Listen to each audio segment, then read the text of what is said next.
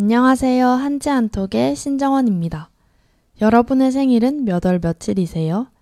생일마다 탄생화가 있다는 것을 알고 계신가요?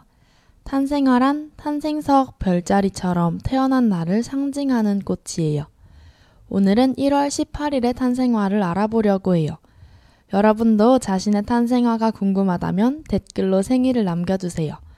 그럼 오늘도 저와 함께 탄생화 이야기 속으로 떠나볼까요?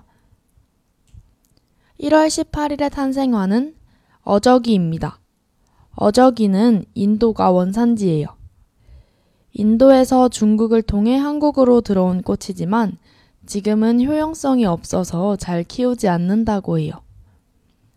어저귀는 노란 꽃이 특징이에요.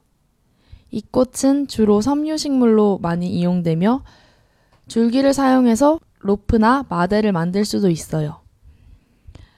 그리고 만들다가 남은 찌꺼기는 모아서 종이로도 만든다고 하니 꽤나 쓰임새가 많은 꽃이에요. 그럼 어저기에 얽힌 전설을 들려드릴게요. 이 꽃은 야심이 컸다고 해요. 그래서 씨가 들어있는 씨방을 왕의 상징인 왕관처럼 만들고 사방팔방 자랑을 했답니다. 그러던 어느 날 왕이 이 장면을 보게 되었어요. 그리고 왕인 채 하는 어저기의 모습에 화가 났어요. 그래서 왕은 어저기의 씨방을 까맣게 만들어 버렸답니다. 그때부터 이 꽃은 새까맣고 못생긴 씨방을 가지고 다녔다고 해요. 어저기는 약재로도 많이 쓰이는 꽃이에요.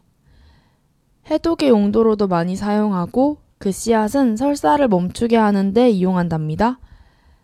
그러면 다음으로 꽃점을 봐드릴게요. 1월 18일에 태어나 어저기를 탄생하러 갔는 당신은 삶의 방향이나 가치관이 명확한 사람입니다. 그래서 누군가가 당신에게 인생을 어떻게 살아야 하는지 묻는다면 이야기를 아주 잘해줄 수 있을 거예요. 그러나 자신만의 생각을 너무 고집하다 보면 다른 사람과의 의견도 충돌할 수 있으니 존경할 만한 사람, 즉 인생에서 멘토를 만나세요. 그렇게 되면 그동안의 많은 것들이 자신의 역측이었다는 것을 알게 될 거예요. 때로는 다른 사람의 의견을 경청할 수 있는 마음의 여유를 지녀보시길 바라요.